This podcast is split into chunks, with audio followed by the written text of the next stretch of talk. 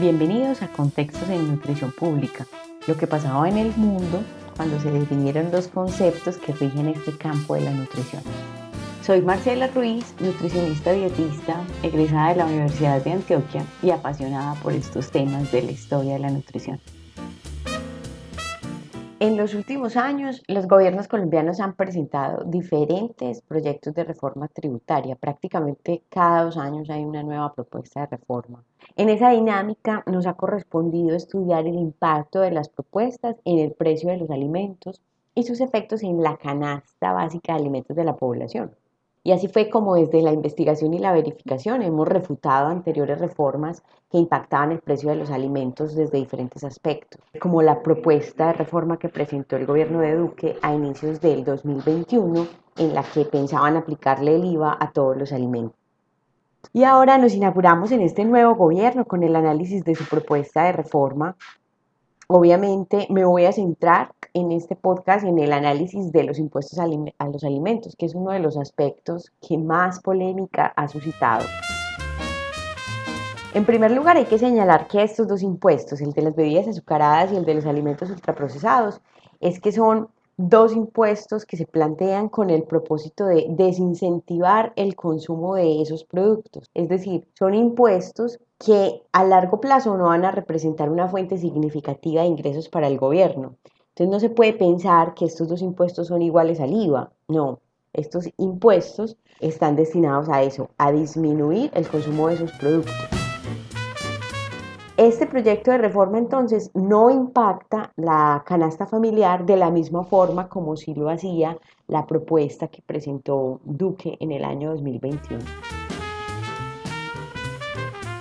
Estos dos impuestos a las bebidas azucaradas y a los ultraprocesados solamente se pueden asemejar con el impuesto al tabaco, o sea, con el impuesto al cigarrillo, que es un impuesto que realmente ha logrado desincentivar el consumo y en el largo plazo va a impactar la salud pública porque se van a reducir las enfermedades relacionadas con el consumo de esta sustancia. Entonces es el, al único impuesto que se pueden equiparar estas, estas dos propuestas.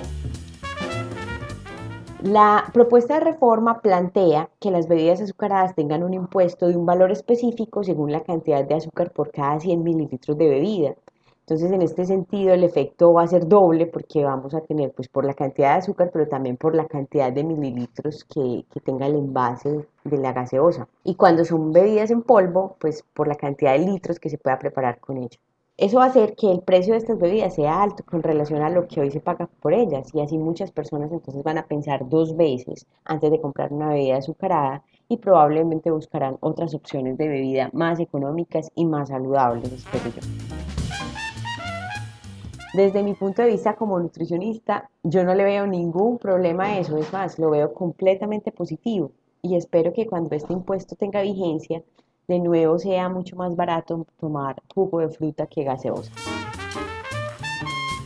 El impuesto a las bebidas azucaradas se ha reglamentado en muchos países. De hecho, en América Latina el ejemplo de México es muy importante.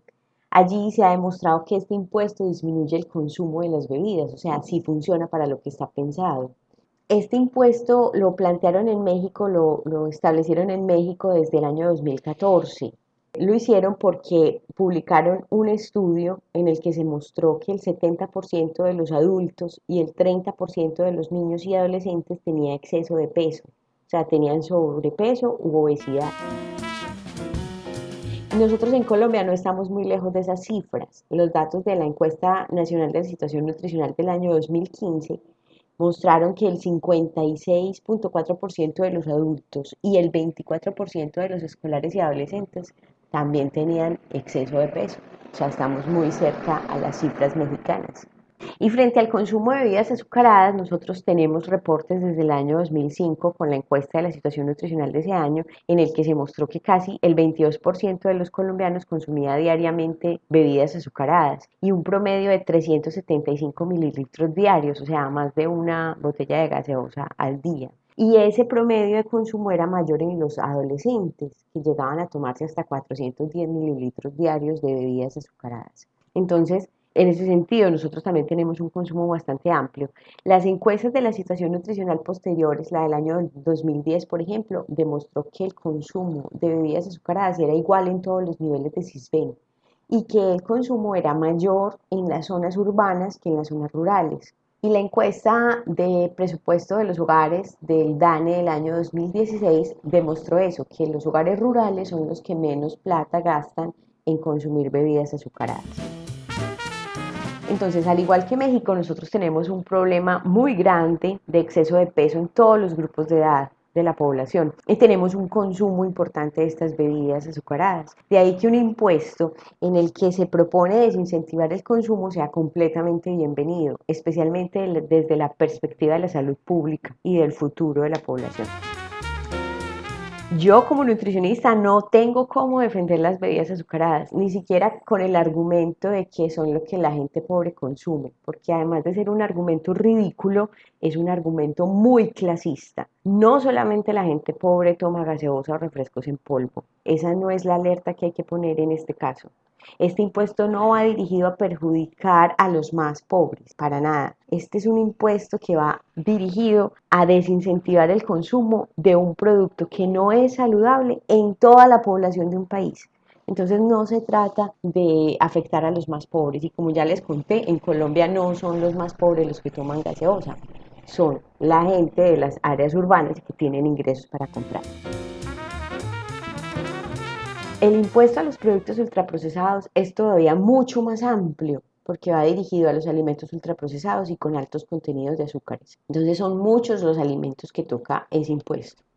Empecemos por definir los productos ultraprocesados. Ese término tiene que ver obviamente con su grado de procesamiento y esta clasificación agrupa los alimentos así. Hay un grupo de alimentos al natural, que no tienen ninguna intervención, otro grupo de alimentos que se consideran ingredientes alimentarios, un grupo de alimentos procesados y un último grupo de alimentos ultraprocesados. En esta clasificación no se tiene en cuenta el aporte nutricional de los alimentos como en clasificaciones más antiguas, sino que aquí lo que se contempla es el nivel de procesamiento. Y los científicos han encontrado que en la medida en que las poblaciones consumen más alimentos procesados y ultraprocesados, tienen mayores prevalencias de enfermedades crónicas como diabetes, hipertensión, dislipidemias y cáncer.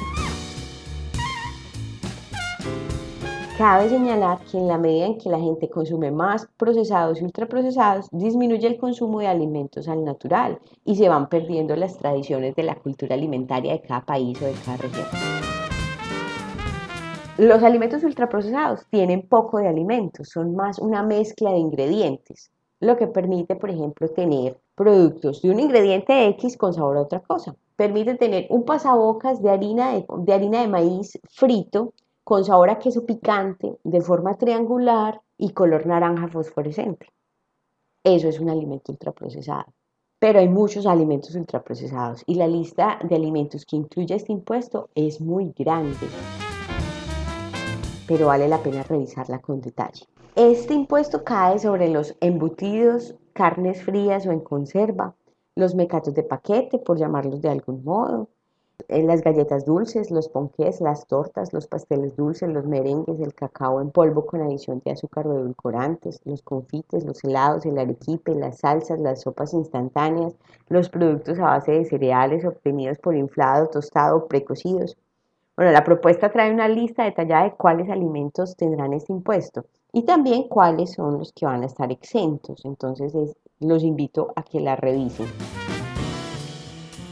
Las razones de este impuesto son las mismas del impuesto a las bebidas azucaradas y el propósito es el mismo, desincentivar el consumo de estos productos. Y aunque la lista es larga, es muy importante señalar que lo que se pretende grabar con impuestos no son los alimentos al natural ni los ingredientes culinarios. Se trata de los productos industrializados, por eso se exceptúa, por ejemplo, la harina de trigo o el maíz o la harina de maíz, porque son alimentos que son ingredientes que sirven para muchas otras preparaciones y esos no van a tener ese impuesto. Las papas no van a tener impuesto, pero las papitas fritas en paquete, esas sí van a tener impuesto. La ola de comentarios y memes en las redes sociales sobre estos dos impuestos tiene tanto de divertido como de manipulación de la opinión pública. Un meme puede parecer divertido y sarcástico, pero lo que logra es aumentar el temor que causa la idea de van a subir impuestos. Estos dos impuestos obviamente van a elevar el precio de los alimentos, sin lugar a duda, pero no van a afectar la canasta básica. Estos son dos impuestos que nunca van a tener el mismo impacto sobre el bolsillo de los colombianos que el que pudo haber tenido la propuesta de reforma del gobierno anterior. Además, habrá que esperar a ver qué es lo que finalmente se aprueba, porque no podemos desconocer que la industria de alimentos tiene un gran poder económico y político y que con estos dos impuestos es la industria la que se va a ver principalmente afectada. Y no olvidemos que en estas aprobaciones de reforma se mueven muchas influencias, entonces habrá que esperar qué es lo que queda. Cada quien verá qué es lo que come. Hay gente muy molesta porque le van a subir el precio a la gaseosa de los mecatos. Pues como siempre, eso es su decisión comprarlos o no. Así como pagamos impuestos en otras cosas sin meterle tanto análisis solamente porque a uno le gustan. O porque entonces pagamos impuestos sobre las bebidas alcohólicas y las seguimos pagando, ¿cierto? Esto es un impuesto, no es una prohibición. Cada quien verá cómo se gasta el plato. Estos dos impuestos nos van a hacer pensar mejor nuestras compras de alimentos nos van a llevar a recuperar preparaciones caseras, nos van a hacer aprovechar mejor los alimentos en cosecha, van a generar un cambio en la dieta de la población, yo espero que sí. Y como todos los cambios, genera temor e incertidumbres, pero va a ser bueno para todos. Gracias por escucharme. Hasta una próxima entrega de Contextos en Nutrición Pública.